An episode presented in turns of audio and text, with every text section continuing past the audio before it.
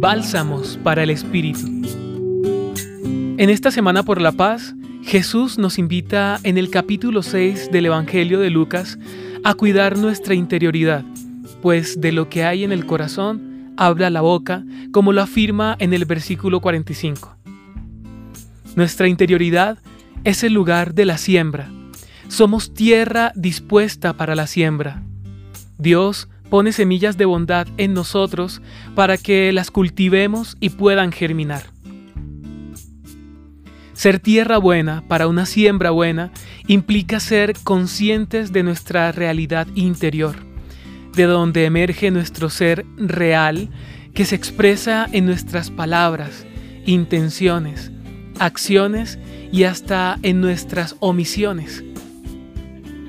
Hoy es fácil aparentar, ponernos máscaras que oculten nuestras imperfecciones y nuestros desórdenes. Sin embargo, Jesús nos invita a ser como Él, transparentes, auténticos y amorosos. Que lo que salga de nuestra boca sea realmente aquello de lo que estamos hechos por el amor, bondad. Pues el que es bueno, de la bondad que atesora en su corazón saca el bien. Dios te hizo capaz de ser cada día un ser mejor que supere sus expectativas y las del mundo, una persona a través de la cual muchos puedan recuperar la fe en la humanidad.